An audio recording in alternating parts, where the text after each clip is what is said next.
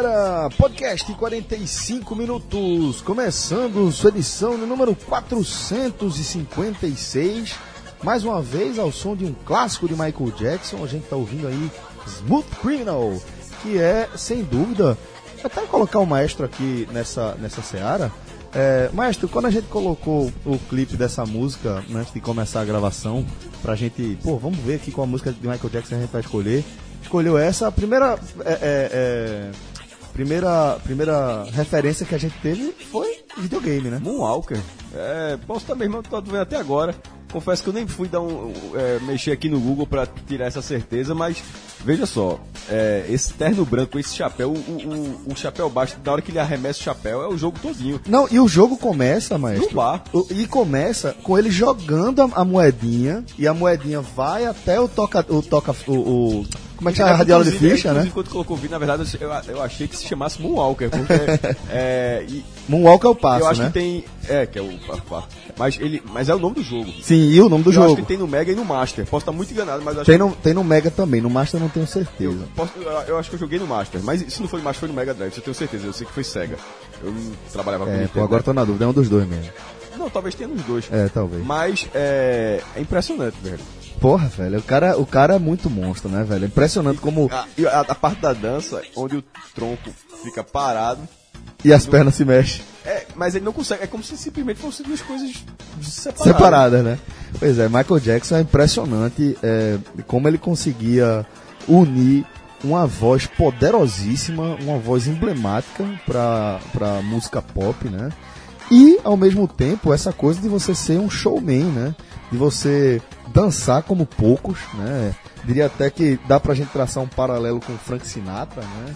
Cara que dançava muito também, mas acho que, que Michael ele dá uma revolucionada ainda mais significativa na música pop do que Frank Sinatra poderia ter dado. Pô, é assim, de longe, né?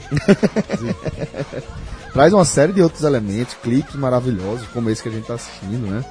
E é, Em, algum, em algum momento dos anos 90, é, hoje é muito difícil porque, na verdade, os costumes, eles modificaram, a internet modificou bastante os costumes familiares.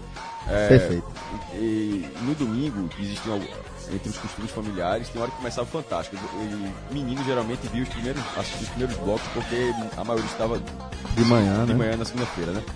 Mas, Logo depois dos Trapalhões, né? Já emendava. é, porque tinha isso, trabalho mudava do horário do domingo, mas uma, uma coisa que eu lembro bastante é que teve um momento de- do auge do, Michael- do sucesso do Michael Jackson, que obviamente foi, foi bem regular. Longevo. esse- é, é, é, é, exatamente, bem regular, mas que o, o, o nível de clipe que ele tinha alcançado fazia com que. ó, no, no Fantástico, pela primeira vez no Brasil, porque hoje você. Hoje isso não acontece, porque na hora que lançar esse clipe, você vai, você vai ver no Google, você vai ver, alguém bota no Twitter, na sua rede social, no WhatsApp, enfim. Não era assim. Era pelos meios Fechava fantástico. é. Então, em algum bloco, então, em algum momento, só hoje tem o clipe de é, o- como foi Black and White, tem Esse é clássico. que tem um do tem um do Brasil com o Olodum. Então, em algum momento era um sacrifício para ficar acordado Pra ver Michael Jackson. assistir, porque é, a parte da música, de, gost, de gostar ou não, vai do gosto de, de cada um, você pode gostar menos ou mais, mas a produção do clipe era uma coisa que acho que não se discutia. Pois é, era revolucionário em relação Era- à tecnologia, era um- né? Era, não, como era inclusive Black White, a tecnologia, você já espera qual vai ser a novidade Isso. que ele vai trazer. Tipo, como foi de, de thriller, que na verdade, é, acho que são sete minutos, se eu não me engano, a versão completa. É um, é um Tão curta-metragem. curta, exatamente. Conta uma história ali, Inclusive, inclusive. no né? final, plot twist, né? é um final plot twist, é verdade. Bom, é, a gente tá falando aqui de Michael Jackson porque o tributo ao rei do pop volta ao Recife para mais uma temporada por aqui, mas na verdade vai fazer uma única apresentação dia 12 de janeiro, lá no Teatro Guararapes. E aí, Figueroa, eu sempre gosto de lembrar, e às vezes pode soar repetitivo, mas quando a gente ressalta que tem o selo de qualidade da Arte Rec, traz um peso muito grande ao espetáculo, né, Fred? Sem dúvida, Celso. A Arte Rec é a grande referência do Nordeste para eventos em teatros e sejam, sejam peças, grande, grandes montagens trazem para o Recife, sejam espetáculos de humor. Pois é, Tirulipa veio aí recentemente. Exatamente. É, O que jogou com a gente? O Whindersson, O porra. Whindersson. Porra, lota quantos dias quiser. Quantos dias quiser ele lota. Quantas sessões quiser. É uma coisa impressionante. E os youtubers sempre vêm com a arte rec, né? Isso. Se- então, sejam peças, sejam espetáculos de humor, sejam shows. tá? De Humberto Gessinger, Lenine, acabou de ter um muito legal, Ivan Lins e Simone. Espetacular, Então, pois pô, é. Sempre também com referência de qualidade e especiais, como são esses, esses Tributo, né? musicais, esses tributos. A gente teve, pô, Raul Seixas, Cazuza. Beatles, Cazuza, Pink Floyd. São, são é, possibilidades de você reencontrar com obras que a nossa geração não pode alcançar. Né? Então, Verdade. é, profissionais como Rodrigo Teaser, que vive Michael Jackson, o cara dedica a vida inteira dele a isso. Então, consegue fazer um evento de imersão. Tá? Então, é, são vários braços que a Art Rec traz e traz com o nosso código, né? Pois é. E aí, meu amigo, o relógio me mandou. Tu precisa ver. se- Foi mesmo, foi. Mandou a imagem. Já tinha comprado os três ingressos. Puta merda, Ele ainda falou assim. Eu tava com a sensação de que devia esperar um pouquinho. Porra, relógio, mas podcast. tem o contato da galera aqui, porque não perguntou, bicho. Amadorizou. Amadorizou, Ele porra. falou que a mãe, ou comprava ou a mãe dele morria. Porra, bicho. Mandou pra minha foto três ingressozinhos. Rapaz. Pois é, sabe o que foi que, o que é que o relógio perdeu? Relógio, relógio, relógio pagou dobrado. Pagou dobrado. É isso aí, Porque, dobrado. porque o código do, do podcast 45 vai dar, eu já tá dando, 50% de desconto no, no tributo ingresso ao Rei do Pop. de inteira, né? É, pois é, no ingresso de inteira. Via site da Eventim, é bom que se diga, você coloca lá o código podcast45, você vai ter 50% de desconto para quantos ingressos você quiser comprar. Então, Exatamente. Ou seja, relógio tomou um fumo tá dobrado. nada certo pro relógio. que fim de ano. Que termine logo, né, relógio? levou, levou, levou um tapa meu, Celso. Foi mesmo, foi. Sabe quando? Naquela bola da trave de Matheus contra o Vitória.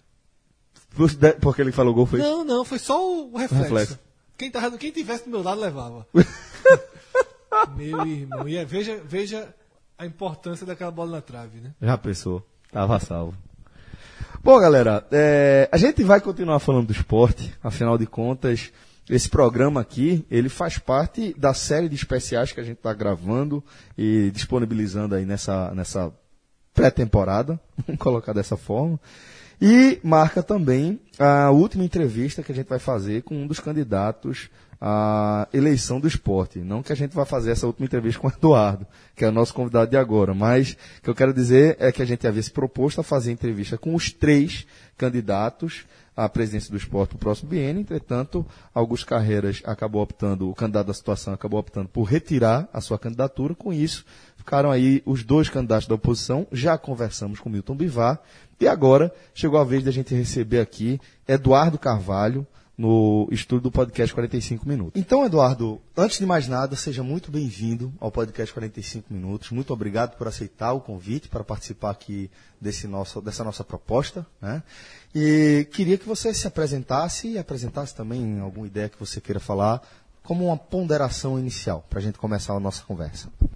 Boa noite a todos, boa noite Fred, Celso, Rafael, Cássio. Para mim é que é uma honra, é uma satisfação estar aqui nesse programa tão privilegiado, tão escutado aí por todo mundo que gosta de futebol. Veja, eu, meu nome é Eduardo Romero Marques de Carvalho, sou advogado, tenho 53 anos, quatro filhos, apenas um casamento. E sou de Olinda com muita satisfação, com muita honra. Tá em casa. Aqui os meninos já, já se, já ficaram. Coisa felizes. boa, coisa boa. Né? E, enfim, sou advogado militante, aquele que encosta a barriga no balcão e fica pedindo favor aí a- aos oficiais de justiça para ver se cumprem seus mandados. Bom, minha vida no esporte, meu vínculo com o esporte veio há muito tempo. Eu, inclusive, estou vendo ali uma fotografia de manga. Né? Meu pai, Arthur e meu tio Carlos Aloysio foram bicampeões invictos pelo Juvenil do Esporte jogando com manga. Manga, Mainha, China Bivar e vários outros. Almir Pernambuquinho também à época, essa coisa toda. Bom, depois disso, joguei pelo esporte, futebol de salão, e o tempo vai passando, fui convocado, fui convidado a participar da primeira gestão de Milton, na qualidade de diretor jurídico, por Márcio Jatobá, meu amigo e irmão, e em seguida assumi a vice-presidência jurídica. Depois tive a honra e a, e a grata satisfação de conhecer e ficar amigo de um dos maiores presidentes do Esporte Clube do Recife, pouco reconhecido, ou reconhecido por pouquíssimas pessoas, chamado Silvio Guimarães. Em seguida, depois de deixar a administração de Silvio, no final, essa coisa toda, chegou então ao poder a presidência do Esporte Clube do Recife? Hum, as pessoas dizem que eu sou amigo dele, é mentira, eu não sou amigo dele, eu sou irmão dele, João Humberto Martorelli. Ele me trata assim. O nosso relacionamento é um relacionamento fraterno que vem há 35 anos. João me chamou, pediu que eu ajudasse, eu já não queria, já tinha participado das duas gestões, mas fui, em homenagem à nossa, à nossa amizade, e assumi a vice-presidência administrativa. Ele terminou o mandato tampão de Luciano, se reelegeu, mas logo no início, vamos dizer assim, do mandato propriamente dito de João, nós começamos a divergir em termos do que, se, do que deveria ser posto em prática no Esporte Clube do Recife. É? E diante do respeito mútuo que nós temos, eu disse a ele que eu iria sair da administração e que ele tivesse sucesso no decorrer aí da gestão dele. Foi o que aconteceu. É, de lá para cá, evidentemente, como torcedor, fico acompanhando o esporte e sofrendo como toda a nação rubro-negra. E é assim que a gente está hoje, não é, tentando superar o desastre que aconteceu no domingo, que evidentemente não foi, não foi apenas uma coisa pontual. Né? É fruto de um desmanteiro, de um desarranjo administrativo que acontece há pelo menos dois anos.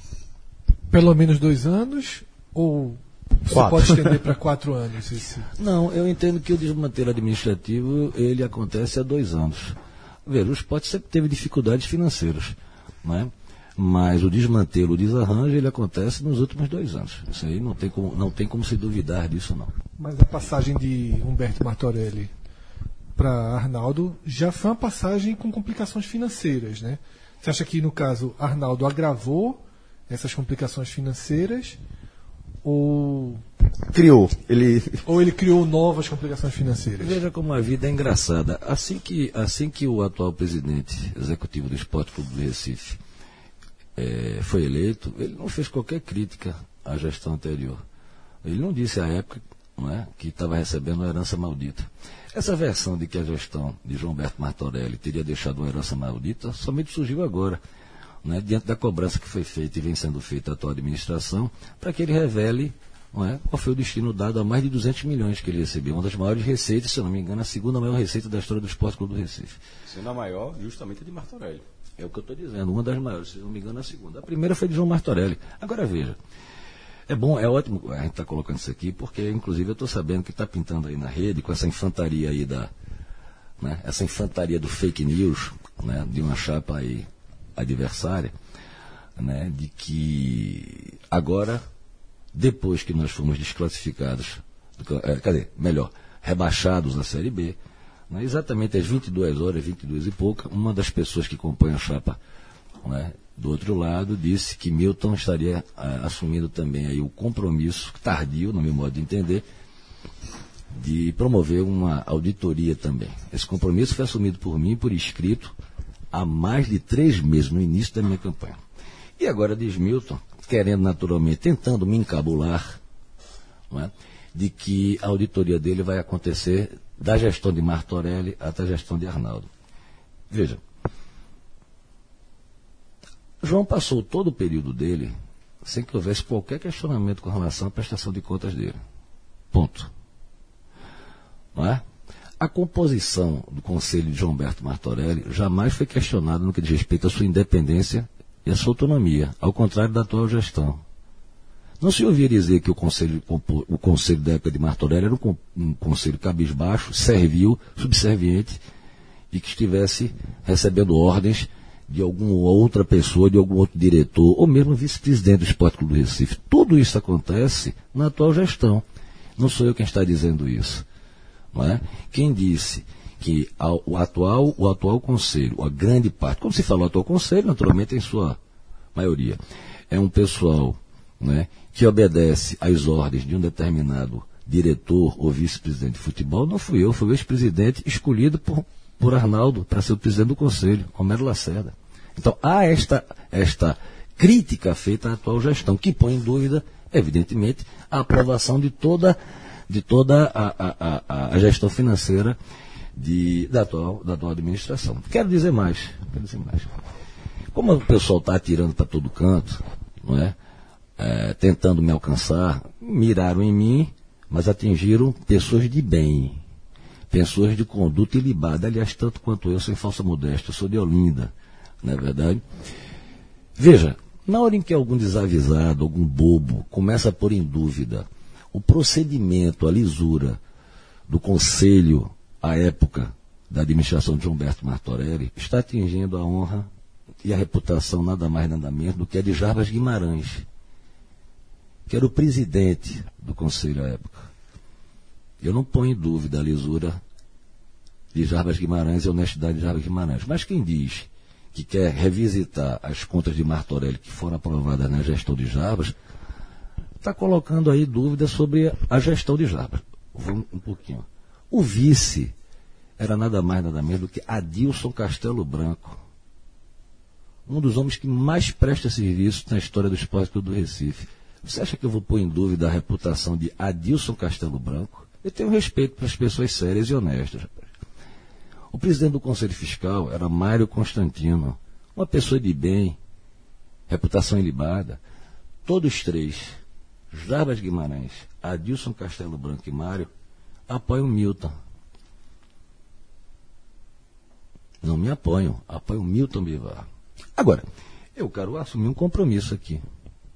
Tá? O mesmo, da mesma maneira franca que assumi eu minha chapa no início, mostrando que nós de fato somos a única oposição à atual gestão. Vencendo as eleições, Milton Bivar apresenta um requerimento dizendo que quer fazer uma verificação nas contas de João Berto Martorelli, a épocas aprovadas pela gestão de Jarva Guimarães, Adilson Castelo Branco e Mário. Eu apresento, ele faz a perícia que ele quiser. Acho constrangedor, no meio desse tiroteio, não se ter atenção com pessoas, com homens que têm uma história dentro do Esporte Clube do Recife de forma desavisada, debochada, irresponsável, colocar em jogo a reputação de Jarbas Guimarães, Adilson Castelo Branco. Vamos em frente. Mas, candidato, você não acha que é, tem, tem, a questão da reputação, mas tendo isso tudo, então acaba, acaba não sendo um problema é, fazer uma perícia, mas porque é difícil não, é, eu, na minha opinião, inclusive é impossível, mas vou dizer que seja difícil não associar as duas, os dois últimos biênios. É, até porque Arnaldo era vice de, de Martelo. Você está falando de, de, alguns nomes, mas na verdade existem dezenas de nomes que fazem parte do clube. Então existem nomes que também estavam lá e que, que estão nessa. Então, assim, que se tem qualquer indício, qualquer suspeita, é, é você não acha justo, pelo menos. Qual é o que, indício? Ah, não, se, se, alguém acha que tem. Não, eu acho que veja bem. Porque, eu... na verdade, eu não sei indício nem da atual. Se você acha que é, da atual, não vale Não, indício, indício com relação à atual, existem vários. Existem vários. Né? Ninguém até agora conseguiu entender qualquer prestação de conta apresentada pela atual gestão.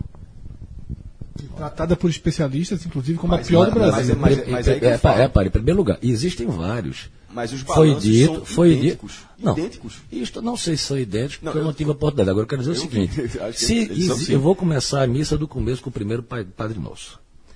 Ah, eu não estou protegendo, eu não tenho procuração de João Berto Martorelli. Não estou preocupado com João Alberto, com contas de João Alberto Martorelli, até porque eu já tinha saído da, da vice-presidência administrativa. Então, eu estou dizendo o seguinte: o que está em jogo agora, na medida em que se põe em dúvida as aprovações das contas de João Alberto Martorelli, não é só João Alberto Martorelli. São três figuras históricas, porque as contas são aprovadas pelo Conselho, históricas de reputação ilibada. Na época de João Alberto Martorelli, não havia qualquer questionamento, repito, com relação à subserviência ou possível subserviência do Conselho ao presidente do Conselho ou ao presidente executivo. E esta denúncia há com relação ao atual Conselho. Agora, eu não quero aqui dizer que não deva fazer perícia de fulano ou de ciclano. Quem quiser que o faça. Agora, em homenagem a essas três pessoas, não é a João Alberto Martorelli, não. Em homenagem a Jabas Guimarães, em homenagem a Adilson Castelo Branco, em homenagem a Mário, e tomando em conta que jamais houve qualquer questionamento com relação à postura e compostura do Conselho da época, eu vou me limitar, neste momento, a fazer uma perícia com relação uma gestão cujo manejo financeiro está sendo colocado em dúvida há muito tempo. Eduardo, é, com a saída de carreiras, claramente há uma nova. mudou um pouco o cenário da disputa. Ao, o fato de não ter uma, uma chapa da situação e você já deixou claro isso. A gente até cancelou a pergunta aqui sobre composição. Não, sobre composição, porque você já deixou claro, o tom já não é de composição. Então, a gente já sabe que não vai haver uma composição. Eu queria perguntar o seguinte: parece que o novo jogo de xadrez dessa eleição, nesse momento, é o de marcar o seu posicionamento em relação à situação, o distanciamento da situação. É, então eu queria que você explicasse por que Eduardo Carvalho está mais distante dessa gestão do que Milton Bivar. Tá? Você já, já trouxe como exemplo o fato de Milton Bivar ter sido convidado e ter aberto a possibilidade de, de assumir essa vice-presidência de futebol. E, pelo que a gente está ouvindo até aqui, haveria uma contra-argumentação de que você trabalhou e defende, de certa forma, defende a, a gestão de Martorelli. Então, você. Porque a situação também inclui Martorelli. Martorelli está com Arnaldo. Martorelli estaria com carreiras e imagino que Martorelli talvez não apoie, mas vai votar em você. Imagino. Né? Pela, pela relação que você tratou Amizade aqui. de 40 anos, eu também imaginei dessa forma. É, mas aí pode ser votar, cada um vota em quem quiser, né? Não precisa apoiar. O que importa é o voto, é, se- é secreto, inclusive. Então eu queria que você posicionasse como você enxerga, que na verdade o importante é a sua visão aqui, como você enxerga essa esse aproximação ou distanciamento da atual gestão. Veja, eu rompi com João Humberto Martorelli politicamente no início de 2016. Porque não concordei com o que Martorelli apresentava como projeto para o Esporte Clube do Recife. Ponto. Projeto de continuidade, porque 2016 já estava. Não, ele era o primeiro, né? Não, é o segundo. É o né? segundo, é. É. Mas é porque ele já vinha no É. segundo. Né? Bom, é, então eu rompi ali, tá certo? Eu não votei em Arnaldo. Né? Eu não votei em Arnaldo, porque sabia que Arnaldo daria continuidade, por óbvio, ao que Martorelli tinha estabelecido. Então, mais uma vez eu demonstrei a minha total independência e o meu total descontentamento com o projeto inaugurado por João Humberto Martorelli que iria ser tocado pela atual administração, pelo atual presidente. Na verdade, de lá para cá, eu não tenho mantido contato com João Humberto Martorelli, mas aí são coisas da vida, porque podia tomar um chopp, um vinho, conversar sobre outras coisas, até sobre advocacia. E eu não tenho qualquer, o menor contato com Arnaldo Barros. Arnaldo Barros pensou em me chamar para assumir alguma coisa no, momento da crise, ele pensou em Milton. Eu pensei em chamar alguém da atual gestão de Arnaldo Barros para compor minha chapa. Milton chamou Júlio. Quem fez críticas contundentes à atual gestão, quem tem feito, somos nós. Enquanto isso, a outra chapa ficou omissa, calada. No momento em que um dos vice-presidentes de Arnaldo disse que o fato de estar devendo três salários aos atletas e à administração, isso não era importante, quem foi para a rádio fui eu. Ninguém, ninguém, ninguém do grupo da chapa 1, nem o seu candidato a presidente, foi para cima da administração atual. A administração, a chapa 1, ela é absolutamente omissa com relação à administração Arnaldo Barros, porque sempre esperou o apoio dessa atual gestão. Sempre contou com isto. Sempre contou com isto. Então o nosso movimento, não é Eduardo Carvalho, o nosso movimento ele é oposicionista desde o seu nascedouro. E ninguém pode tomar isso da gente, não. Por mais que eles queiram, eles não podem tomar isso da gente, não. Eduardo, é, Sim. Eduardo. Não? Tá respondido. Podia até para você, nessas ponderações que a gente faça aqui, pode fazer também no microfone, que aqui a gente tem um, a gente tem um formato mais menos formal, vamos colocar dessa forma e fique, tá fica à vontade pra gente conversar bem livre aqui. Tá. É, acho que a gente Então eu vou pode... perguntar. Respondi. Não, tá respondido, tá respondido. Pronto, foi ótimo. Deixa eu então só fazer um complemento, já que ele perguntou se Vá, tá respondido. É, eu sei que o tom hoje é um tom de acirramento, né? Ficaram duas chapas, é natural que haja esse acirramento, mas está descartado, né? uma chance de composição. Sua, eu queria saber um pouco da sua relação com Milton, mas você falou da sua relação com com Martorelli, você falou da sua relação com Arnaldo. Então, já que a gente presumiu, é Da, importante da também. minha nenhuma relação com o Arnaldo. É, da sua nenhuma relação com o Arnaldo. É, já que a gente presumiu, né, pelo, pelo tom inicial, de que não tem essa chance de composição, queria que você dissesse realmente se não tem, se haveria uma abertura caso Milton te procurasse, se você procuraria Milton, se existe alguma forma, alguma brecha para que isso aconteça, ou se realmente o nosso entendimento aqui do primeiro tom de uma entrevista mais dura é, distancia. Quero dizer a vocês o seguinte: eu tenho um respeito profundo por Milton Bivar. Aliás, por toda a família Bivar, que sempre foi amiga da família Marques de Carvalho, que é a minha família. Tá? Tive a honra de participar da gestão de Milton, que foi um grande presidente. Tá? Então, o que existe hoje em termos de debate e acirramentos, eu não tenho qualquer tipo de aspas acirramento com relação à pessoa de Milton. Não, muito disso pelo contrário, é uma pessoa agradabilíssima. Tá? O que está acontecendo é, conforme eu disse, é que a infantaria não é boba, desavisada, não é, está provocando não é, uma situação de atrito que eu tenho certeza que não existe entre nós. E jamais existirá, em homenagem, inclusive, a todo esse relacionamento familiar que existe. Meu pai jogou com China. Não é? Beto, Beto Bivar, juiz é amigo meu. Tá? Agora, o que me distancia do Milton de hoje é porque a visão que Milton tem do Esporte do Recife é uma visão que me parece desbotada. Milton Bivar diz, e já disse, ainda bem que a imprensa é livre e deve ter essas anotações, que vai resolver o problema do futebol do esporte, chamando ele mais quatro amigos. Ponto. E disse também que não havia a menor necessidade de contratar um profissional para gerenciar o futebol do Esporte Clube do Recife. Eu discordo. Agora ele está dizendo ao contrário. Mas procure aí nos seus notebooks. Tal. Ele disse isso.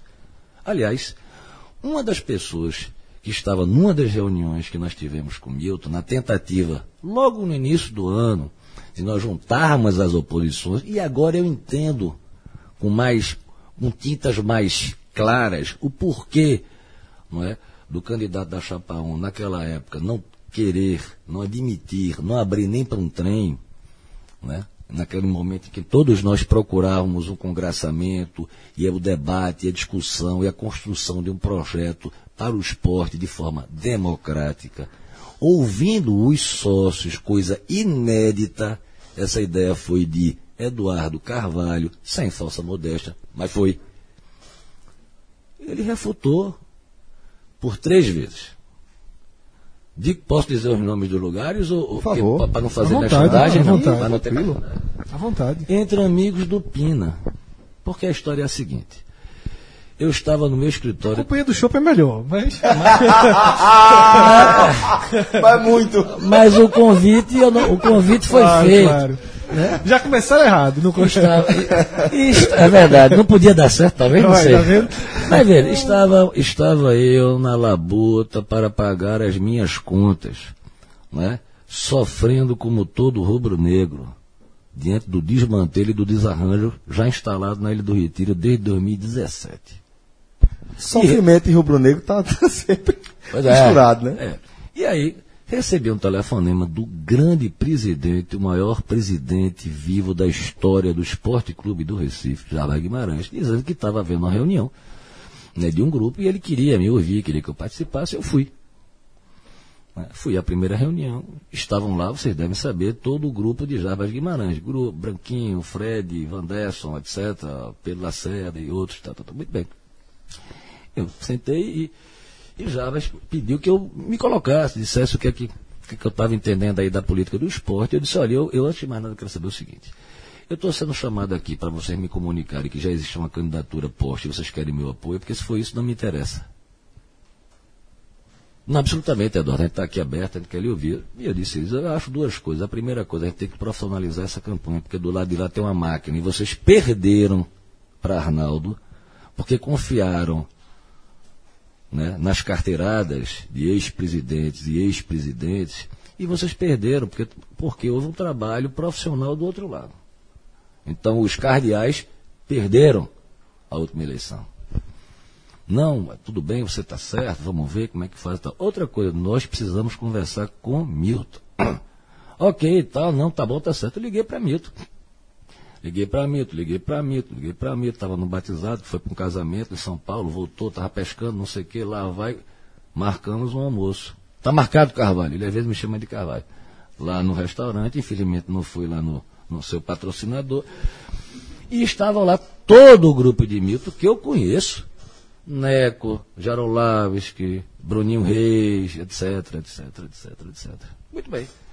Sentamos à mesa, um calor desgraçado.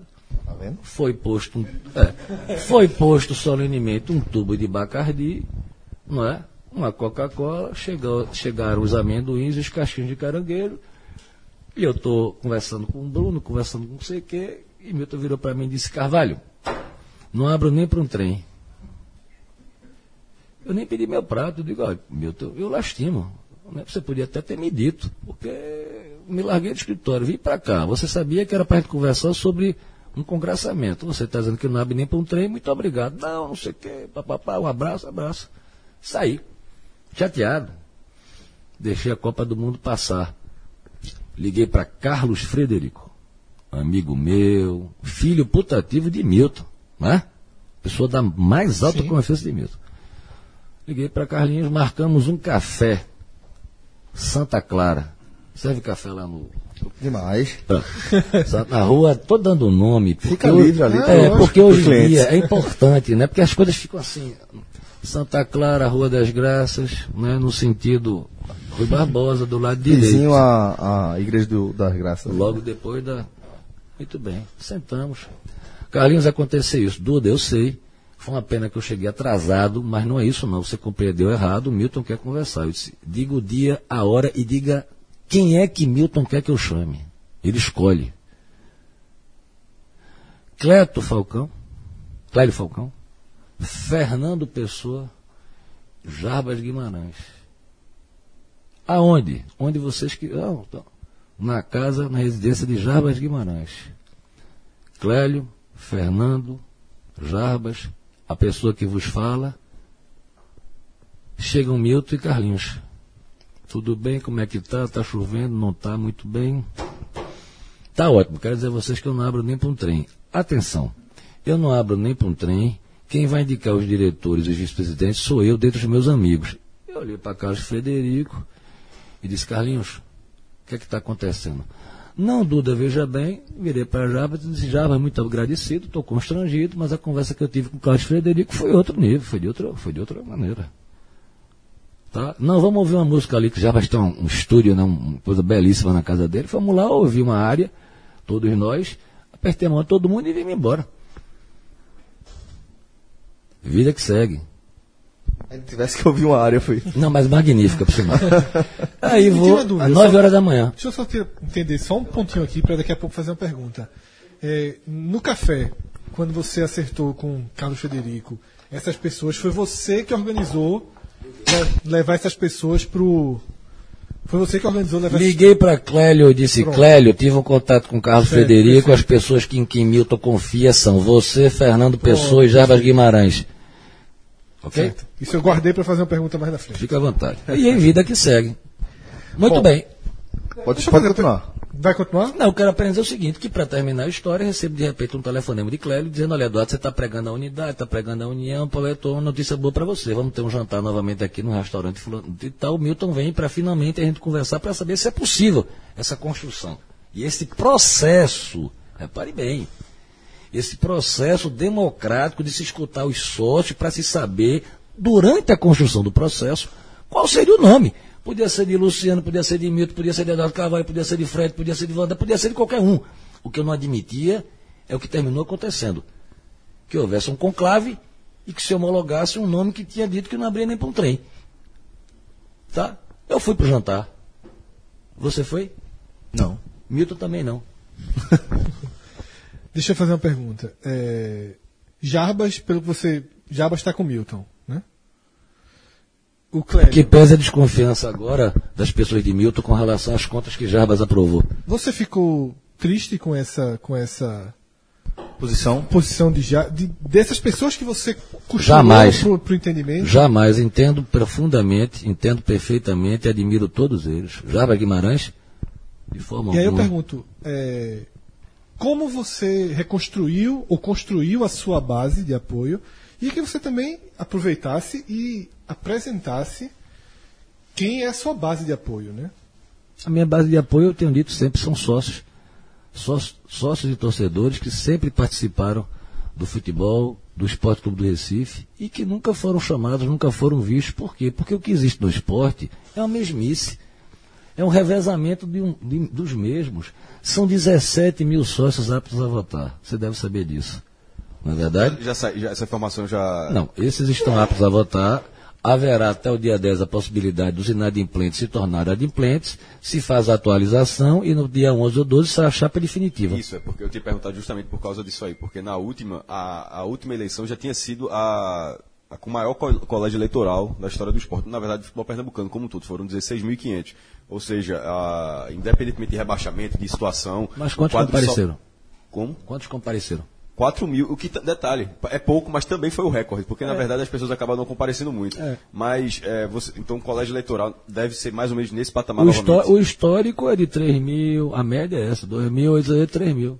Tá? Então, não é possível, não é crível, não é razoável que num momento democrático como este, não é, você não tenha condições de debater o esporte com pessoas que têm interesse. Por exemplo, quem está fazendo parte da minha vice-presidência é o doutor Clodoval, cardiologista de renome, que sempre atendeu os atletas do Esporte Clube do Recife sem cobrar um tostão, pelo que me consta. Nunca foi ouvido para nada.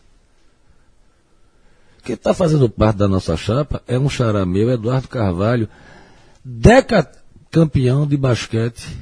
O filho dele é atleta do esporte, está na seleção sub alguma coisa, tá? De basquete. Nunca foi ouvido a respeito do esporte todo Recife. Fábio Vilar, o primeiro vice-presidente médico somente para os atletas de olímpicos e amadores. E por aí segue. Né? Tem o Márcio Jatobá ao nosso lado, tem o Fernando Pinto Médici, presidente do Português, da família Mestre, nos apoiando, Antônio Baltar, família histórica também dentro do Esporte Clube do Recife, que há século, seculoro, não são ouvidos e que não participam, assim como 10 mil sócios do esporte que poderiam votar, não é? Nesse universo de 17, 10 ou 12 mil, e não vão por conta da mesmice. Por conta da mesmice. Se não é fulano, é Beltrano e fica por isso mesmo. É, Eduardo, acho que, que já você já pontuou algumas coisas aqui interessantes em relação à sua, à sua gestão.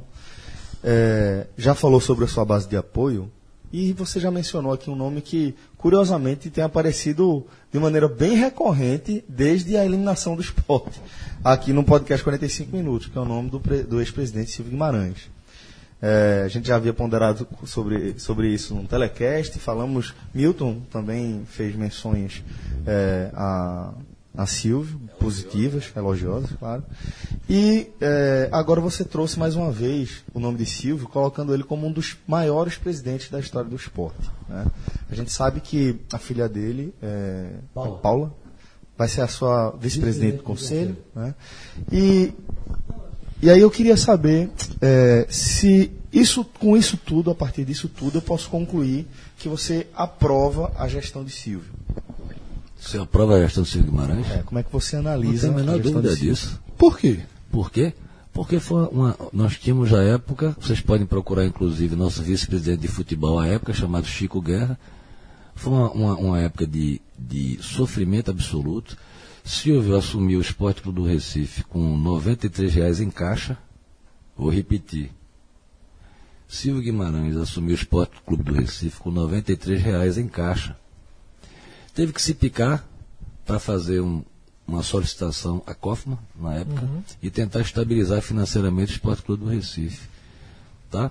A época, Silvio devia receber, mal e porcamente, 3 milhões, alguma coisa. E saímos. Silvio fazia conta de padeiro. Às 7 horas da manhã ele estava ele tava na sala dele para saber quantos quilos de batata iam ser comprados. Qual era a despesa que ia ter tá, no refeitório dos amadores. Ele conferia fazer o caixa da piscina. Sabe por quê? Porque o dinheiro não era dele. O dinheiro era do sócio. E o dinheiro era curto. E nós tivemos uma passagem honesta, digna, durante a gestão de Silvio Guimarães. Título você pode obter e pode não obter. O desastre atual não é a falta de título. O desastre atual é a boçalidade, a prepotência, não é? A falta de carinho e de amor com os que fazem o esporte do Recife, desde o pessoal da administração mais humilde até o torcedor. Não há qualquer satisfação a ser dada ao torcedor. Aconteceu o que aconteceu. Na nossa gestão, eu não estou preocupado em tirar fotografia com futuro técnico, não. De futebol, não. Em chalés, em bangalôs, casa de praia. O técnico que eu vou contratar não vem aqui para ser meu amigo, não. O técnico que eu vou contratar vem aqui para trabalhar para o Esporte Clube do Recife. Mas ainda sobre, sobre Silvio, é, a gente está questionando porque seria até estranho para o nosso ouvinte se a gente não questionasse, porque dentro do programa Silvio é tratado como um dos piores presidentes da história do esporte. Olhou para dentro e o funcionário ama ele, ama de paixão, porque ele foi muito correto com os funcionários. A gente sabe, antes de É. tudo, que ele é um grande rubro-negro. Um, Inquestionável. Foi um muito, cara que teve muito carinho com o clube sempre. foi, muito, toda. foi muito responsável internamente, mas ele brecou o maior momento da história do esporte. O esporte era, o esporte, era um clube em ascensão e terminou rebaixado, e mais do que rebaixado, não subindo de divisão no outro ano, cometeu erros graves, graves, muito graves de planejamento para a Libertadores. O esporte foi para a Libertadores, a principal competição intercontinental sem um lateral direito.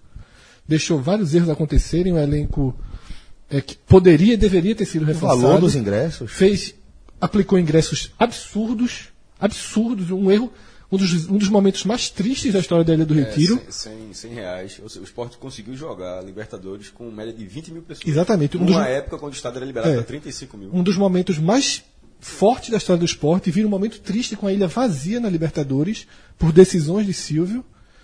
E me assusta um pouco. Eu confesso que eu estava lendo uma entrevista sua quando você exaltou Silvio. Então por isso que eu questiono assim, porque Exato. até É. porque você também agora fala em Libertadores, fala em um esporte crescente.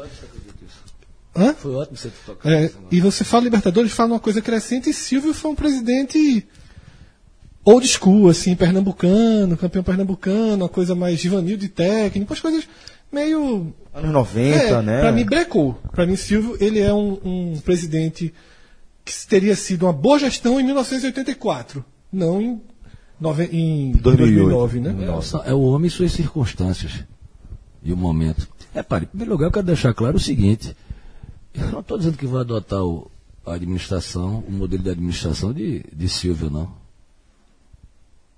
Eu estou dizendo que o Silvio foi um grande presidente porque ele enfrentou com dignidade todos os desafios que foram postos à frente dele. Sim, dignidade, Ponto. com certeza. Oh, calma, ponto. Então é para ficar claro, para daqui a pouco eu não sair aqui na tuitada, né, não daqui, mas de algum lugar. Eduardo Carvalho disse que vai fazer novamente agora, vai tomar como modelo de gestão Silvio Guimarães. Eu vou tomar como modelo, de, como modelo Silvio Guimarães, não somente ele, porque eu tenho esses paradigmas na minha família, de seriedade e de honestidade. Alguém põe em dúvida as contas de Silvio Guimarães? Jamais. Nunca ouvi falar, não. Isso não. Jamais. Eu falei, internamente ele. Jamais. Você sabe por que, que os funcionários gostavam de Silvio Guimarães? Porque Silvio achava que todo mundo era igual. Interessante, né? Tratava todo mundo igual. Podia ser empresário milionário, podia ser presidente da CBF, podia ser o, o guardador de carro da Ilha do Retiro. Isso eu vou levar novamente para a Ilha do Retiro, porque eu vou repetir. Eu sou moleque de Olinda, no bom sentido. Para mim, todo mundo é igual. Eu não bato continência, nem beijo a mão de ninguém. Nenhum papa, nenhum bispo, nenhum cardeal. Nossa campanha serve para isso também. Para mostrar a todo e qualquer torcedor, sócio do Esporte Clube Recife, que ele não, pedi- não precisa pedir a bênção para desenvolver um projeto junto com outros companheiros e enfrentar essa máquina que está do outro lado e tentar chegar à administração do Esporte Clube Recife. Entrando agora nessa questão de administração, mas de uma forma mais prática. Em, em- Respondi. Respondeu. Quando não respondeu, eu vou perguntar de novo. em relação a números, eh, primeiro eu queria saber eh, se você já tem o, o- qual o seu grau de, de conhecimento em relação a- ao que deve receber do esporte, projeção de receita do esporte. Isso, são duas coisas diferentes. Uma é a informação que você, que você tem e a outra é com a situação que o esporte está na segunda divisão, sem Copa do Nordeste, com a Copa do Brasil, é, fase eliminatória, com o campeonato da Série B mais para frente, é, patrocínio de caixa ou qualquer tipo de patrocínio, venda de qualquer tipo de jogador, negociação, enfim. O, é, qual o tamanho do orçamento que você prevê para o esporte em 2019? Ou seja, duas perguntas. Um, o que você acha que tem a partir de agora das informações que você tem. E a segunda é, dentro do seu plano de gestão, quanto você espera, já com esse cenário definido do esporte da segunda divisão, trabalhar é, em- na escala de milhões de reais? E os claro, 95 em reais que 2019. Silvio pegou hoje seria positivo, né? Três. Queria você pegar. Pelo menos estava no azul, né? Exatamente. azul, quer dizer, essa questão de economia é complicada, porque você pode estar no azul, mas ao mesmo tempo também está deficitário. Você, porque é, é haver e dever. Né? Rapaz, você pode me fazer uma gentileza? Você pode repetir uma por uma das perguntas? Vamos lá. Porque foi um negócio tão complicado de dizer lá. Você quer saber primeiro lá. o quê? Então, então, a primeira é a seguinte: a, sua a informação que você tem. A informação que eu tenho. É, o, o que, que tem o que não tem em relação às finanças do esporte nesse momento. O que, o, o que é que você acha que vai- o quadro que você vai pegar? dramático. Ponto. Eu não tenho qualquer informação precisa de nada das finanças do esporte. Depois de toda essa nossa pressão, depois de toda essa nossa cobrança, e depois de eu dizer e afirmar e me comprometer que vou fazer uma perícia contábil e que vou dar notícia a todos os sócios do resultado, eu acabei de receber aqui uma comunicação de que a atual gestão está convocando para sexta-feira pela manhã, acho que até furo para vocês, tá? um representante de cada uma das chapas para que a atual CEO apresente e tente mostrar o que está acontecendo nas finanças da Ilha do Retiro. Portanto, a notícia que eu tenho é a mesma da de vocês. A situação é dramática, nós devemos bastante, são somente três meses de folha não é, administrativa e de futebol. O jogador que veio para aqui nunca recebeu. Com décimo Décimo terceiro terceiro. chegando, Décimo terceiro férias. chegando, férias chegando e por aí vai. Então, agora, essa, essa atual gestão, eu não quero muito mais falar dela, porque essa, ela está passando. Ela fez várias promessas, não cumpriu qualquer uma delas. Zero. Dez Na dias acabou-se. É, a primeira, tá- com 10 dias, Tá. a gente entrevistou ele. No mesmo dia que a gente está entrevistando você, a gente entrevistou o Arnaldo e Tá. nada foi. É, tá de capricha aí. Está dizendo que não deixará débito. Aliás, teve um, um diretor, aliás, já foi diretor de futebol, não sei o que e tal, que disse mais, disse que o esporte tem mais a receber do que a pagar. Ah, vocês viram isso? Ouvi, Maluf. Ah, eu te- ah, foi Maluf. Ah, Maluf. Foi Eu ouvi a entrevista, logo depois da- do- da Eu tô- eliminação. eu acho que é uma notícia extraordinária, alvissareira para toda a torcida do Esporte Clube de Recife.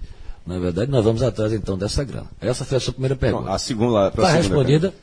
Tá. Você... Não tá ou não tá? Não, não tiver, é, ninguém mas- sabe, é, né? é. a, a segunda é, eu acho que ela independe desse cenário, porque é a partir, a- creio que seja que cada chapa tenha um, um trabalho de prospectar receitas, de imaginar situações é, positivas em cenários médios, cenários ruins, e nesse caso é, eu queria saber a ordem de grandeza, ou seja, não precisa ser um número bem exato, uma ordem de grandeza que você pretende, que você imagina para o esporte em 2019. Repare, nós temos que Em investir. relação, desculpa, em relação à receita operacional do clube, né? Veja, a, a nós, eu não sei, eu- é difícil dizer isto, por quê? Porque para, eu, para estabelecer uma meta, eu preciso saber o que é que eu tenho de despesa fixa e quanto, incluir, inclusive, meu débito. Tá?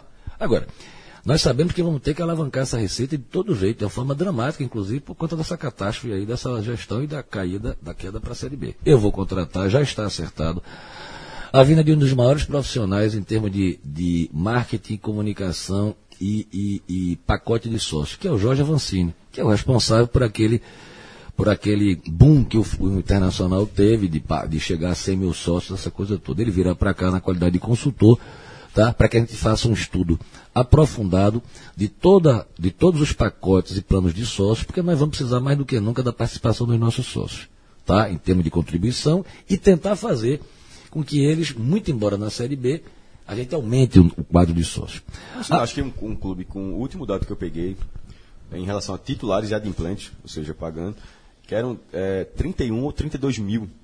Assim, é, não é um número desprezível. Claro que se você tivesse, se você conseguiu chegar a 50 mil, que é um, é um número clássico no esporte, há, há, vários biênios sempre alguém fala, vamos chegar a 50 mil, 50 mil, mas algum, há, há algum tempo o esporte chegou a ter 6 mil, 7 mil, e hoje ter 31 mil não parece um número mínimo razoável para de repente esse não ser o diferencial que vai tá mudar em dia? a não, esse, adimplente. 31 mil adimplentes? Foi o último dado, o dado De- que pegou. não pode. mas a questão do colégio é porque tem que ter um ano é, de, de- É de entrada. Eu não acredito, deve ter alguma coisa equivocada, mais um dado equivocado. Porque 31, com 31 mil sócios em dia, o esporte não poderia estar passando esse drama financeiro. Sem Agora, dúvida, até porque uma, uma arrecadação de 40 reais, Então, é, 600 mil, 1 milhão e 200 Mas mil. por- nada explica esse drama Mas é um financeiro. dado né? oficial. sim, eu estou apenas dizendo que é um É. dado oficial que não é oficial, mas não bate com a realidade. Ou o rombo Não é muito fecha, maior, né? não Ou o fecha. dinheiro entra e escoa de uma forma muito.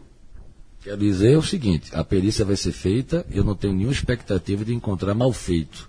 Mas se encontrar vai ser apurado e nós vamos tomar medida policial e judiciária que, que seja cabível. Ponto.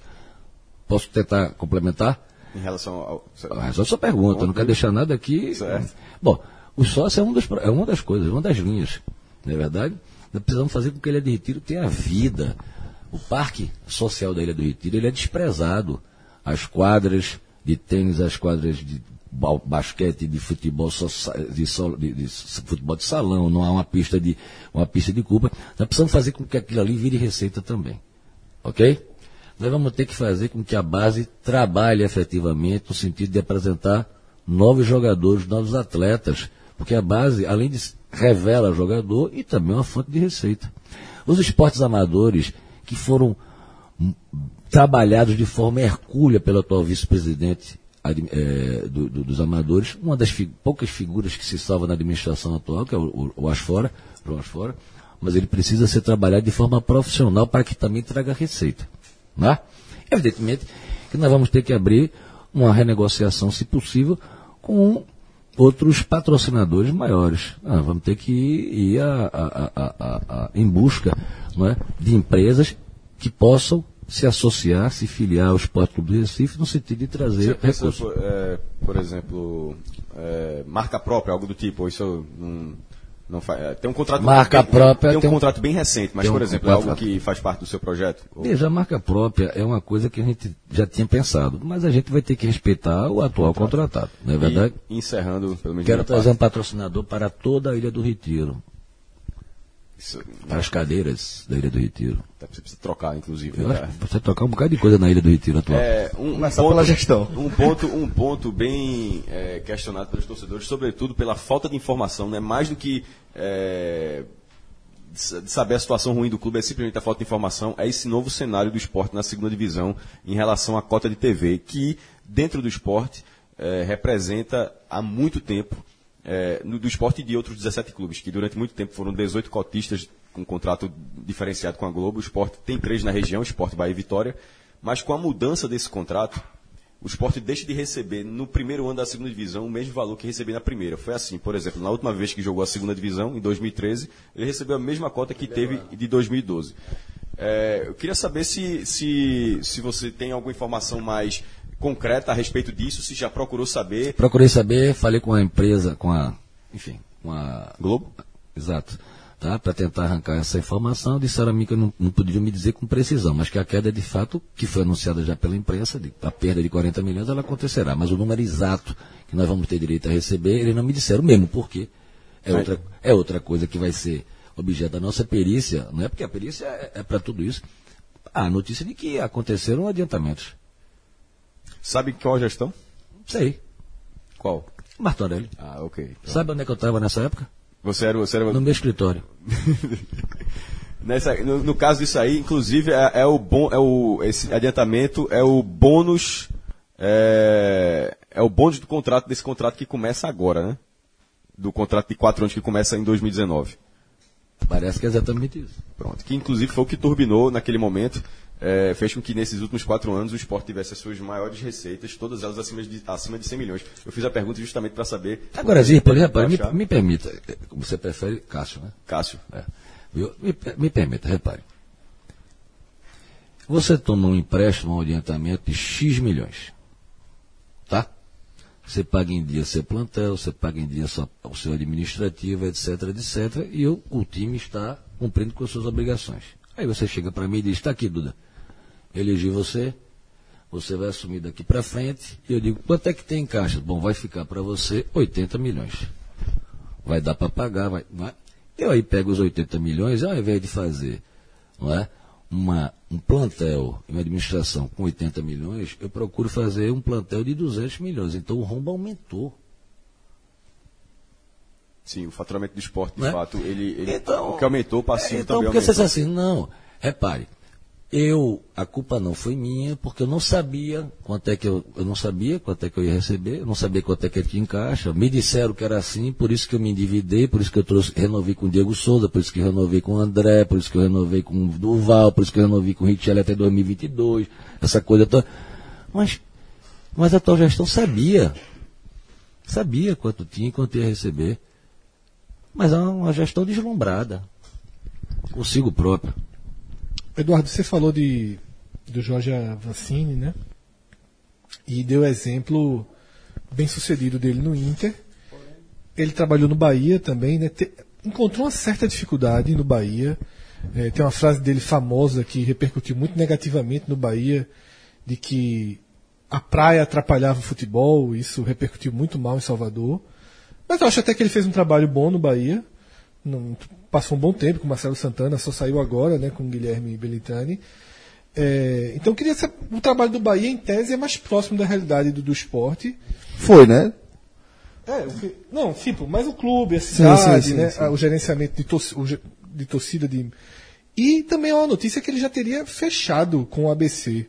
Você Não, tem. Ele fechou a consultoria. Certo. Aí ele também vai fazer uma consultoria para o ABC, ABC. né? É. Viu? Tá. Também, eu não tô, eu não sei se acho que não ficou claro. Eu não estou contratando o Jorge para assumir o departamento não. Eu estou contratando o Jorge Também pra fazer a consultoria. para fazer um levantamento, né, do que encontra, do que dos pacotes que são colocados hoje e um incremento junto com o atual com o atual quadro de lá do Esporte Recife, que é capitaneado por Cid, que é uma pessoa competentíssima, Cid Vasconcelos. Séria e competente. O, o senhor acha é, que hoje o, Pronto, já vão dizer que tá vendo, ó, é ligado à atual gestão, elogiou Cid. Não, mas acho que Cid todo mundo elogia. o, é um querido. O, o- é, o o quadro 1, é, dentro dessas despesas do esporte, você vai procurar saber e tal, se fala muito do, do quadro administrativo, de, de hoje ser, de haver um inchaço. Você, você acha que, que esse inchaço é, é, é um setor que pode ser atacado numa- num possível corte de Você sabe quantos funcionários tem na Ilha do Retiro hoje? Não, não Nem sei. eu. Você consegue essa informação? É, não, a, gente, a gente não consegue informações mais, mais Se você conseguir, você acessíveis, teoria, né? Como, por Aliás, exemplo, aliás eu não sei, se, sócios. não sei se você observar, uma das nossas propostas não é de reforma contundente do atual estatuto. Para isso, eu já indiquei um futuro presidente dessa comissão de notáveis, que é Felipe Sarinho, que vai começar, desde o primeiro dia, a reunir outras pessoas e começar a analisar profundamente essa questão do estatutário. Sabe por quê? Porque eu vou dizer um negócio a vocês. A gente não pode esquecer a nossa origem. Não é? Se a gente não pode esquecer a nossa origem, a gente não pode esquecer que um dia foi aqui, morou acolá e foi oposição. A atual gestão tem uma vantagem grande, ela jamais foi oposição, então ela não tem muito compromisso não é? com as coisas, vamos dizer assim, mais claras, mais evidentes. Eu tenho. Quando nós assumimos a presidência, a primeira, uma das propostas de reforma do Estatuto é mudar radicalmente esse processo eleitoral. Que é um processo difícil, obscuro. Né?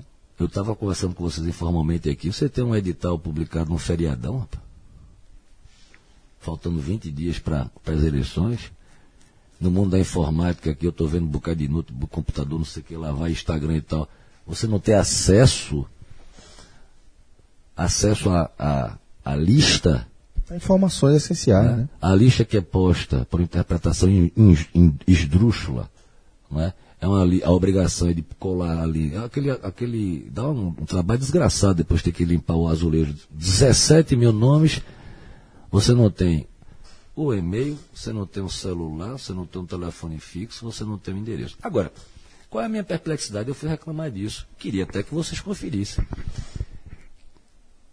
Queriam fazer de outra maneira. Me disseram que é, o meu adversário atual não quis, ficou com medo de alguma fraude, não sei, eu não entendi bem a colocação. Mas, enfim, vamos mudar isso. É? Toda candidatura que se resiste vai ter direito a pedir a relação dos sócios, rapaz.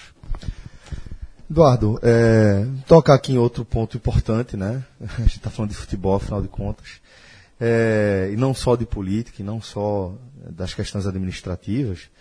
E eu acho que é uma preocupação também muito grande do torcedor do esporte em torno do que vai ser o departamento de futebol da próxima gestão. Então eu queria que você falasse um pouquinho sobre os planos que você tem para o departamento de futebol, nome, se já tem o nome do vice-presidente, se vai ter um diretor remunerado, se vai ter um colegiado. Eu queria que você falasse um pouco sobre isso. Vamos lá. A primeira questão é a seguinte: nós estamos trabalhando com dois nomes de técnicos, né, que tenham aqui, em primeiro lugar, o compromisso de passarem dois anos conosco. É o que todo mundo entende que é razoável.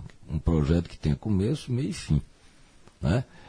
É, por sinal que o meu adversário já mudou três vezes de técnico, né? Foi Sidney, depois passou Milton Cruz e agora ele está tentando a permanência de Milton Mendes. Se estivesse na presidência, já seria, já seria a terceira comissão técnica. Nós vamos trazer uma comissão, uma comissão, que tenha o compromisso de passar dois anos aqui conosco. Porque a terra está arrasada, a gente vai ter que arar, vai ter que plantar.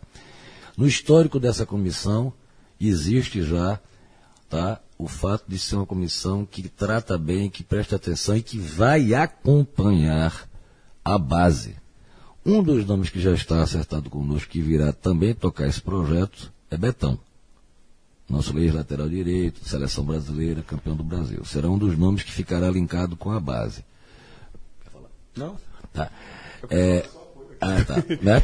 Então, veja bem, a comissão técnica, capitaneada por um superintendente geral de futebol, terá o técnico com seus auxiliares mais diretos e terá, haverá um gerente de futebol. Tá? Essa toda. Qual é, qual é a hierarquia aí? Superintendente geral. Certo. E aí você abre, se vocês que gostam de caixa, para um lado o técnico, para outro lado o gerente. Certo.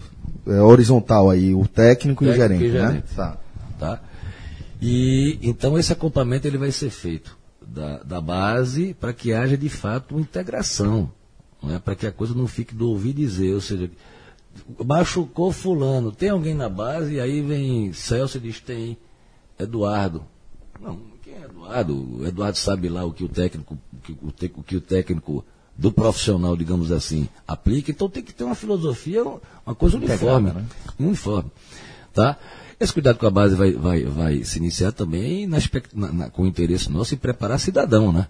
Eu não quero ser responsável de repente por ter um menino guardado no esporte do Recife 10 anos e depois saber ou me dizerem que esse menino é um desvairado, desequilibrado e o menino se perder. Compete a nós, né, que estamos na gestão, acompanhar todo o crescimento e amadurecimento do cidadão, se a família vai bem, é equilibrada, etc. e tal, essa coisa toda. Então o futebol, em resumo, não sei se lhe contemplei, vai ser feito assim. Teremos um superintendente geral, teremos um técnico e um gerente de futebol. Todos profissionais. Teremos, evidentemente, acima do superintendente, a figura do vice-presidente de futebol. Ponto. E o presidente executivo. Ponto.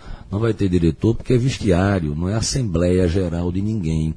Vestiário não é reunião, não é de amigos. É um local sagrado, sério, onde o atleta tem que estar concentrado antes de entrar na partida. E depois tem que estar com sua intimidade preservada, não é? Para que haja um diálogo com as pessoas que são responsáveis pelo trabalho. Então, na minha, na nossa gestão, o vestiário vai ser uma coisa que vai ficar reservada para os atletas, a comissão técnica e o vice-presidente de futebol. É, a partir daí também é, já ficou, já consegui ter uma ideia do que vai ser a sua, o seu departamento de futebol, mas queria também saber um pouco mais sobre como vai funcionar a parte do time, né? Não sei se vocês já fizeram algum tipo de contato com algum treinador. A gente até discutiu agora há pouco. Agora há pouco, é, em outro programa, dois. na verdade. Fizemos com dois já. É, é, a gente vem debatendo que o mercado de, de treinadores está bem favorável para quem está procurando. É. Então queria saber se já tem esse contato, você disse que já fez Temos dois contatos já. E queria saber qual o perfil Acabei de desses dizer. treinadores. Perfil do ma- treinador. Perfil maduro, um, um- técnico de série A, como a comissão também será, e que tem no seu histórico o aproveitamento e a revelação de atletas jovens. Suporta pagar um técnico de Série A na situação que está tá pegando o clube? Suporta. Suporta. É, você não- ainda, ainda- você usou três nomes que Silvio já deu em entrevistas, né, nessa, ou desculpa, Silvio, que Milton já deu entrevistas nessa nesse processo, tem Sidney e os dois Miltons, né? Mas você não deu nenhum nome. Não vai dar até a eleição. Não, eu não vou dar em respeito aos profissionais. Eu não, não é uma coisa que eu, eu vou anunciar que estou conversei com fulano, conversei com Beltrano. Eu preciso que E- eu preciso que os sócios me deem a, a vez de E vice de puxar. futebol, você pensa em até a eleição trazer mais essa informação? Ah, Porque eu estou claro. perguntando aqui até como é, Não é importante não, pro, é, como- essa- na- a questão toda do sócio, o sócio saber quem é o, que- o perfil técnico que é uma questão de negociação, mas que o vice do futebol que seja algo E o grupo que vai- é. antes da, da eleição. E o, e o grupo que está que tá gerenciando o futebol, quem vai trabalhar de fato com, com futebol? É, porque eu vou dizer uma visão do sócio. Você é o menos conhecido dos candidatos. né? Você tem um grupo que também é menos. Quando a gente perguntou sua base de apoio, ela talvez seja mais conhecida internamente, mas não tem o, conhecimento. Então, na hora que você diz quem vai ser o, o, o gestor de futebol, quem vai ser o profissional, você está dando mais, mais subsídios para a sua campanha. Então, tenha, você pensa em de- deixar claro toda a sua informação. Finalmente o que vocês querem saber é o nome do, do futuro Não, vice-presidente de futebol? do- e se você pode dizer de quem você pensa para ser o profissional, o máximo de informações. Não é, nem- não é nem dizer aqui. composição de direção de futebol. Mas eu não como é? Não entendi. Peraí, como é? Vocês querem saber o nome do futuro Não, vice-presidente os de futebol? vice-presidentes foram apresentados. né? É. Você tem, inclusive, Sérgio quando chegou Cunha. aqui. Sérgio Cunha. Isso, quando você chegou aqui, o, a Flavão deu, deu toda a informação dos vice. Mas, por exemplo, você fala no gestor remunerado. Isso. Vocês conhecem Sérgio Cunha, não? Não, não conheço. tive o prazer não. Olha aí, tá vendo aí? Então, agora conhecemos Sérgio Cunha. Satisfação, Sérgio. É, o, o- Ex-atleta do futebol do Esporte Clube do Recife, futebol de salão. Grande goleiro. Rapaz, tá dentro de um A família, a família toda é de esportista. Pra- Guilherme, Gaguinho. Fred diz que é goleiro. Não, brincadeira. Fred é um bom goleiro. Sim. É, então, você ou o próprio Sérgio já podem responder se pensam em, em trazer mais informações. Gestor, porque o que eu sinto falta é o seguinte. Por que eu, Fred, votaria em Eduardo se eu conheço pouco Eduardo, se eu estou vendo o Sérgio pela primeira vez na minha vida?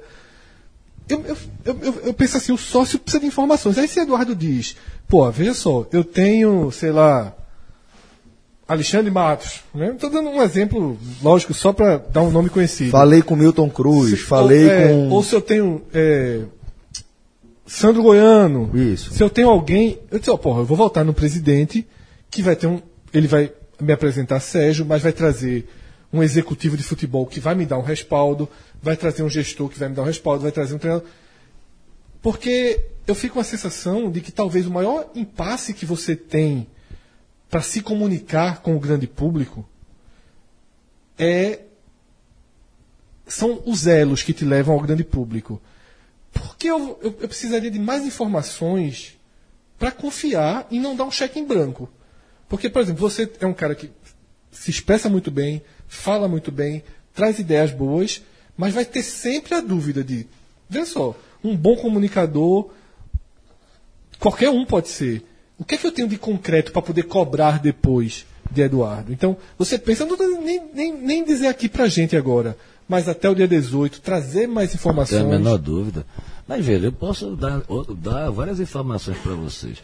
Só não posso dar o nome, porque como a gente tem tentado fazer a coisa de uma forma muito eh, estudada, planejada, não é? eu não quero fazer como o meu adversário que já mudou três vezes de técnico. Eu não sei, eu- hein? Que ele mostra em definição, né? Não, não é que mostra em definição, mostra inclusive uma falta, uma falta de, de, de definição no que diz respeito ao perfil do técnico. Sim. O que me Milton parece, Mendes e o que Milton me Cruz são bem diferentes. Muito pior. Isso é verdade. Milton Mendes e Milton Cruz são perfis então, opostos Então, então vamos colocar a coisa bem. Quer falar? Quer falar? Então vamos colocar a coisa bem devagar. Não é? Eu tenho dito que a nossa chapa é uma chapa de renovação, mas não é uma chapa imatura nem inexperiente. Não é?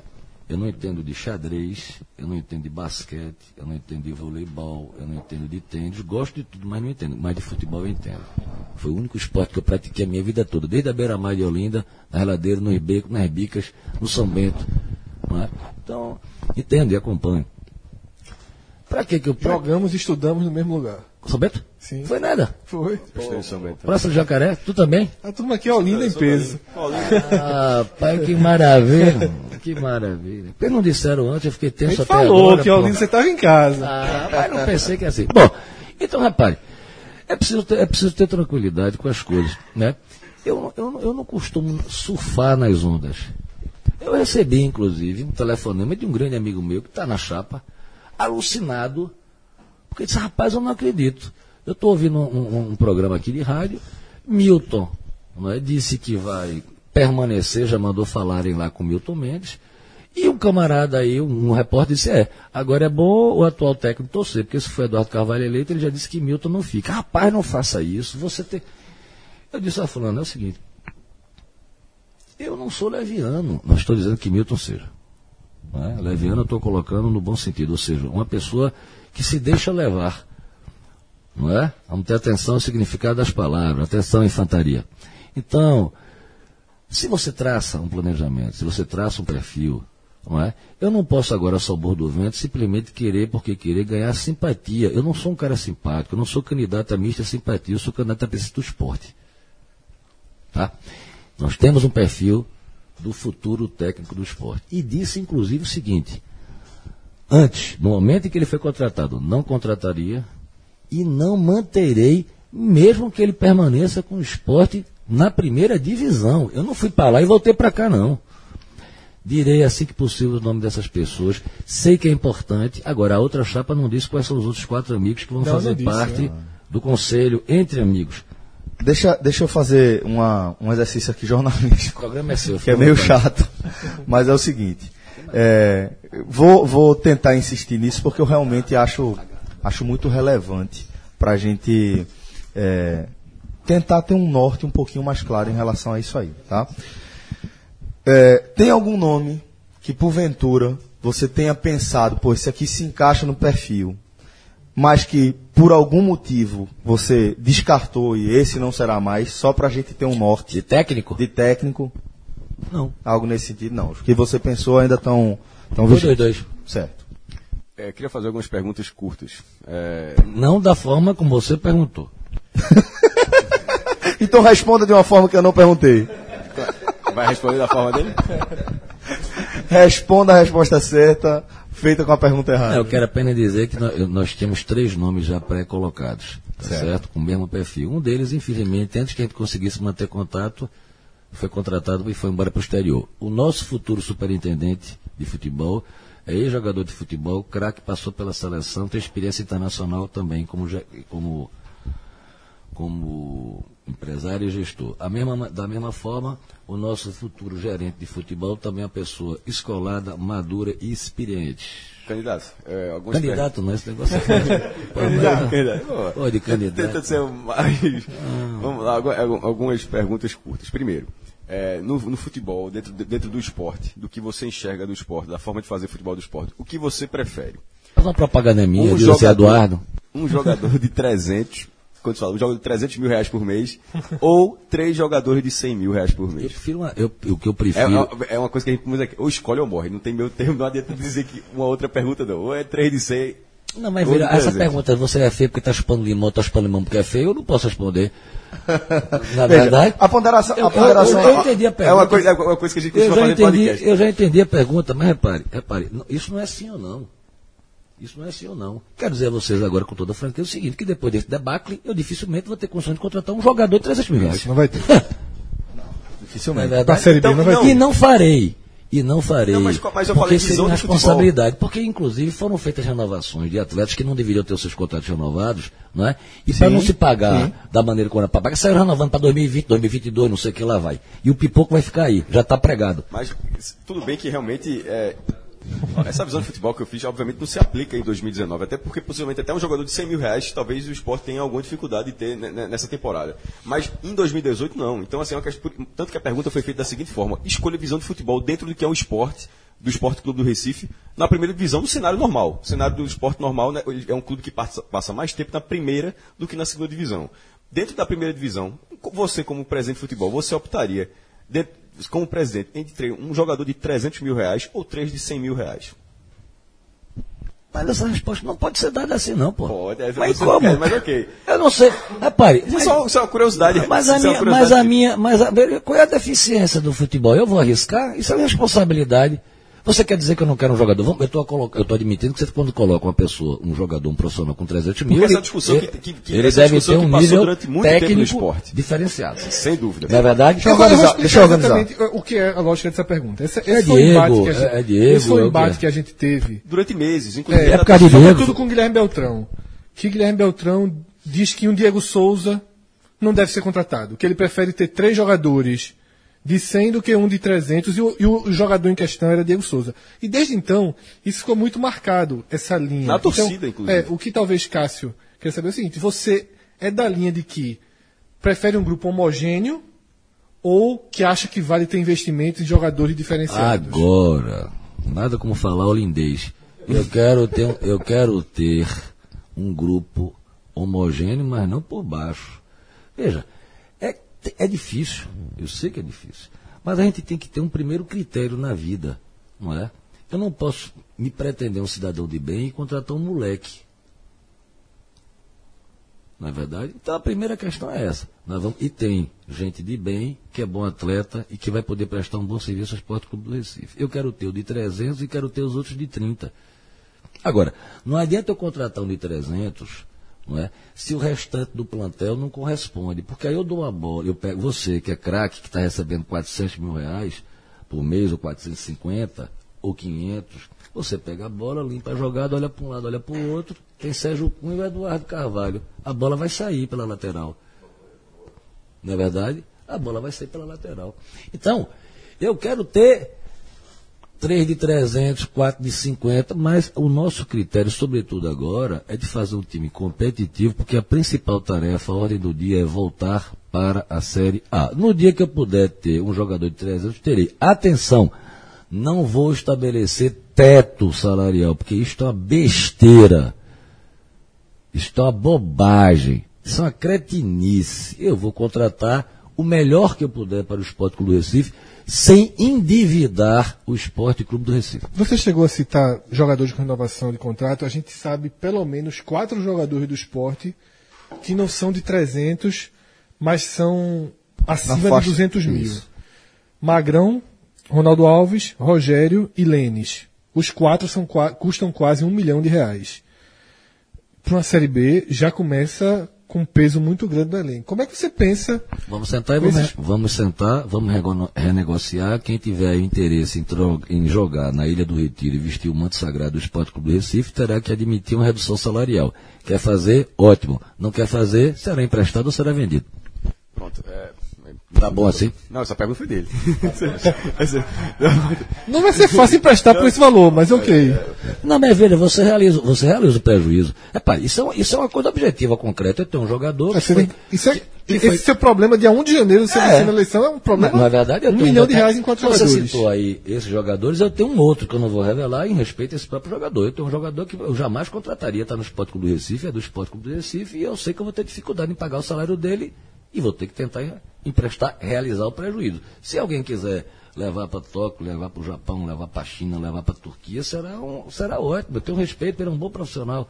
Tá? Agora, se o camarada chegar e usar da estratégia, que é o seguinte, Tu paga quanto? Eu pago 100, eu pago 30. Eu vou ter que realizar, eu vou ficar com 100? Eu amortizo 70. É, a primeira pergunta que eu tinha feito era, obviamente, como, como fiz questão de dizer, uma, uma mera curiosidade, porque obviamente não se aplicaria em 2019. Agora, são perguntas que se aplicam a- a- ao mandato. A primeira delas Misericórdia. é a sua. É, não é até simples, calma. É a sua posição quanto à Copa, à Copa do Nordeste. Já tive uma reunião com o Eduardo. Veja bem, atenção para quem está correndo atrás. Critiquei a saída de- da, da- da- da Liga do Nordeste, não é? Não, não entendi e ninguém entendeu essa saída abrupta da Copa do Nordeste. Em Meu lugar. Um dos nossos primeiros compromissos está também assinado, é fazer com que o Esporte Clube do Recife retorne ontem para a Liga do Nordeste. Mas na prática em 2020. Mandei um ofício imediatamente quando o Bahia disse que não estava pensando em participar, mandei para Eduardo Rocha, e Bahia depois terminou permanecendo. Tive uma reunião com o Eduardo aqui, no Recife, E Eduardo me garantiu, nós gravamos até um, um áudio, um vídeo, dizendo que o seguinte, que a- com a vitória da nossa chapa, a Liga do Nordeste está de portas abertas para nos receber. Nós vamos voltar o quanto antes. É claro que, em tese, o nosso retorno para 2020 é muito mais garantido, mas eu ainda penso em tentar fazer com que o esporte, enfim, possa fazer parte de, de, de 19. É muito difícil. Não estou prometendo, nem estou garantindo. O real, o mais concreto, o mais pal- palpável, é o nosso retorno em 2020. E a última pergunta, pelo menos de minha parte, é. Já vai? Não, não é minha parte. É É, é sobre a Arena Pernambuco. É, em 2018, o esporte jogou só uma vez na Arena. Curiosamente, foi o maior público, foi o maior público do esporte. Esporte Corinthians, deu 28 mil torcedores. É, o Náutico vai voltar para os aflitos, então a Arena Pernambuco vai ficar naquela situação que. é, Uma essa situação inédita, sem nenhum clube mandando jogo lá, ou seja, jogos pontuais. É, com- como você imagina a, a- a relação do esporte com, com a Arena Pernambuco? De mandar clássicos lá, jogos Não, a casa do decisivos, jogos Esporte- a domingos, casa ou do- simplesmente Não, a casa do esporte é a Ilha do Retiro. E pensa num- numa mudança de gramado da ilha, como o Atlético Paranaense fez para o gramado Eu misto, penso de. não, pra- pra- pra- pra- para pra- misto sintético? Não, não, isso não. Agora, eu, veja, essas eu, eu não penso, mas nada disso vai ser definido por Eduardo não Imperador. A minha chapa é uma chapa democrática. Eu vou ter experts ao meu lado. Eu não vou chegar, como o Saldanha disse, como é que está o gramado? Eu não sei, eu não provei. Eu vou, com as pessoas que entendem, saber se financeiramente, vou indagar os atletas, que as pessoas, os atletas reclamam muito do, de, de lá da. Né? Não, tipo, reclamam o que eu digo. é quando porque não- perdem, né? não, mas é porque quando não estão acostumados, porque não, realmente não estão acostumados, e é diferente, corre e tal. Né? Mas eu não tenho nenhum preconceito nem nenhuma, nem nenhuma coisa pré-estabelecida. O problema da Ilha do Retiro é que não se precisa só de um gramado novo, não. Ele era muito bem tratado, muito bem, muito bem mantido por Luciano, que é o nosso gerente geral lá. Muito bem, não sei por que saiu da, das rédeas de Luciano. Não sei qual foi a razão disso. E o, o- o gramado imediatamente virou um parque de buracos. Né? Mas a Ilha do Retiro precisa das cadeiras. A Ilha do Retiro precisa de banheiro. Né? A Ilha do Retiro, os sócios precisam de atenção. A última reforma, não sei se eu já disse aqui, porque eu já participei de tanta programação, a última reforma que foi feita nas sociais, quem fez foi a pessoa que vos fala. Não sei se se lembram disso. com o João ainda, né? Bom, é, Eduardo, é, o papo, obviamente, podia render muito mais. É, todos nós gostamos muito de futebol e é, temos muito interesse no tema em questão, mas queria que você apresentasse agora suas considerações finais para a gente poder fechar aqui esse programa. Bom, eu já agradeci no início, eu vou agradecer mais uma vez. Foi uma experiência fantástica. Esse Que bate-papo. bom, para a Não, gente também. De verdade, e olha, quem me conhece sabe que eu sou difícil de elogiar. E o mais que eu, posso, que eu posso fazer é agradecer e ir embora. Mas de fato foi uma experiência ótima. Né? A franqueza, a forma descontraída, mas profissional que vocês nos trataram, né? foi fantástica. E quero agradecer então é, a vocês essa oportunidade de esclarecer melhor o nosso projeto para os sócios. É, o que eu digo é uma verdade ululante, digamos assim, a nossa chapa, o nosso movimento é, de fato, o único movimento de oposição à atual situação instalada no Esporte Clube Recife. Ponto. Quero dizer que não adianta se tentar aqui né, aquela estratégia de Goldsberg, vamos mentir, vamos mentir, vamos mentir, porque um dia vira verdade. Não vai colar. Os fatos vão desmentir todas as inverdades que estão sendo pregadas e apregoadas aí por esses instrumentos virtuais. Estou aqui para esclarecer o que vocês quiserem, né, e quero dizer que é preciso, de fato, que os sócios do Esporte Clube do Recife tomem esse processo em suas mãos.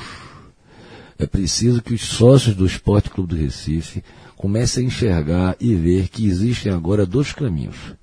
A mesmice, os mesmos, os de sempre, ou uma renovação. Uma renovação coerente, uma renovação profissional, uma, reunião, uma, uma renovação comprometida com a temporaneidade e a modernidade do Esporte Clube do Recife. Grande abraço pelo esporte todo. Então, Eduardo, muito obrigado pela presença Tô, mais uma Eduardo, vez. pelas costas. Agora chegou no fim, né? Agora já pode, né? Eduardo, mais uma vez, muito obrigado pela presença. Agradeço também a presença aqui do meu querido Flavão, a quem eu tenho uma admiração profissional, um carinho enorme. Todos nós aqui. Gostou da Coca. Quase que acabou com o salgadinho. Né? Queria É, abraçar também aqui Sérgio Cunha, a quem tive a satisfação de conhecer agora, mas que estamos diante da possibilidade de, de voltar a interagir durante um bom tempo. Fred, desculpe me atrapalhar, mas Eu aqui sou é só- Celso, esse é Ô, o Fred. desculpe, Celso é cansado. Ô, Celso, desculpe me atrapalhar, é porque eu- Sem problema. Mas é o seguinte, veja, eu acho que até foi uma pergunta que você ia fazendo e depois se perdeu aqui com relação a Libertadores. Sim. Sim. Não tem nada de megalomania nisso. E é preciso, novamente, que as pessoas prestem atenção ao que está sendo dito. Por esta gestão foi prometida e garantida a nossa classificação para a Libertadores. Eu não estou dizendo isso, não. Eu estou dizendo que nós vamos trabalhar e temos como meta, em 2020, classificar o esporte para 2021. Nós vamos lutar por isso. Nós vamos preparar o time para isto. Não tem nada de megalomania, não tem nada de bravata. Eu não faço isso. Eu não posso chegar à presidência do Esporte Clube do Recife e dizer, estou chamando vocês aqui a nossa meta é ser campeão da liga da esquina. né? Então é meta. Nós vamos trabalhar. Podemos alcançar? Podemos alcançar. Podemos nos alcançar. O que existe de concreto é a nossa certeza da volta à Série A no ano que vem. Então, tá dito, né? valeu, doutor Eduardo, o Eduardo, melhor dizendo, né? valeu, Sérgio, valeu, Flavão, valeu, maestro, Rafa, Fred. Obrigado a todos que nos acompanharam por aqui. Até a próxima, galera. Valeu. Tchau, tchau.